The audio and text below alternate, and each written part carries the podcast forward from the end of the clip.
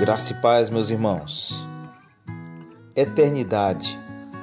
Você já pensou sobre isso recentemente? Vida eterna com Jesus Cristo. Perfeição total.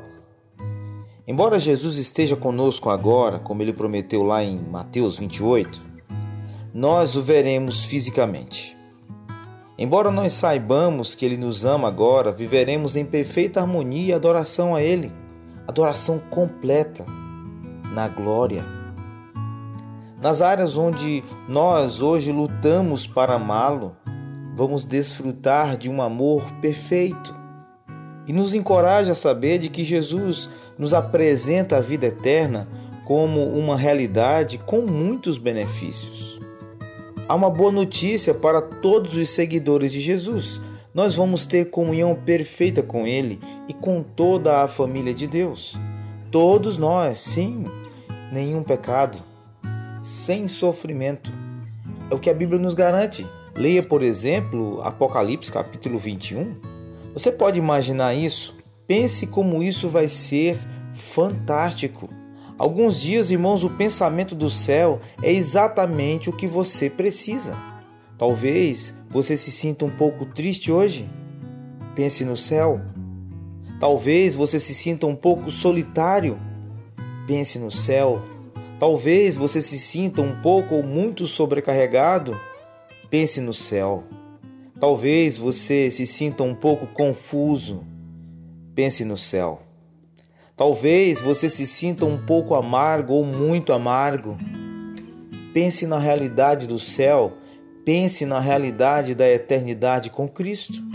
Veja, que quer que você pense, sinta ou tenha experimentado em um mundo quebrado, cheio de sofrimento, doença, pecado e todas as devastações de um mundo caído, isso tudo deve direcionar os seus olhos para o céu, para um vislumbre da esperança da eternidade.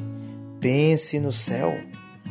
Como portadores da imagem de Deus, sabemos o que é perfeito, nós ansiamos por isso. Ansiamos por um dia futuro em que os erros tenham sido corrigidos, os relacionamentos restaurados, a escravidão ao pecado quebrada e o sofrimento extinto.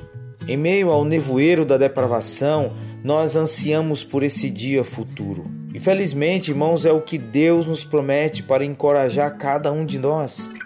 Observe o que Jesus diz. Não se perturbe o coração de vocês. Creiam em Deus, creiam também em mim. Na casa de meu pai há muitos aposentos. Se não fosse assim, eu lhes teria dito: Vou preparar-lhes lugar. E se eu for e lhes preparar lugar, voltarei e os levarei para mim, para que vocês estejam onde eu estiver.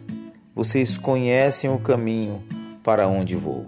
Disse-lhe Tomé: Senhor, não sabemos para onde vais. Como então poderemos saber o caminho? Respondeu Jesus: Eu sou o caminho, a verdade e a vida. Ninguém vem ao Pai a não ser por mim. O apóstolo Paulo ele nos explicou algo importante sobre isso em Romanos capítulo 8, os versos de 18 a 22. Considero que os nossos sofrimentos atuais não podem ser comparados com a glória que em nós será revelada. A natureza criada aguarda com grande expectativa que os filhos de Deus sejam revelados, pois ela foi submetida à inutilidade, não pela sua própria escolha, mas por causa da vontade daquele que a sujeitou, na esperança de que a própria natureza criada será libertada da escravidão da decadência em que se encontra, recebendo a gloriosa liberdade dos filhos de Deus. Sabemos que toda a natureza criada geme até agora, como em dores de parto. Hoje, nesse dia, reserve um momento para se lembrar da verdade das Escrituras. O céu nos espera. A eternidade começa em breve. Eu estou pronto. E você? Como diz um velho hino, uma velha canção, este pode ser o alvorecer daquele dia. Um bom dia de esperança, na paz de Jesus. Eu já ouvi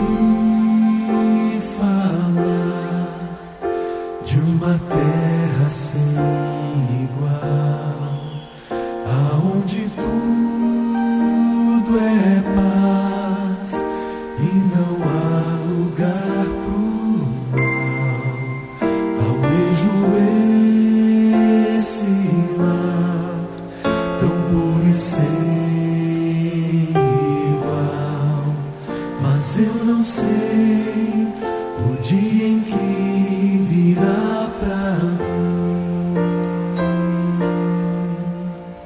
Enquanto estou aqui, começo a pensar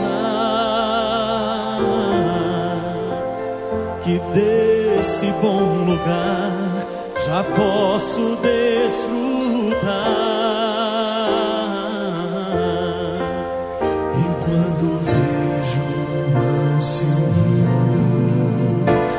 Multidões cantando um hino, vejo anjos celebrando, é o céu que.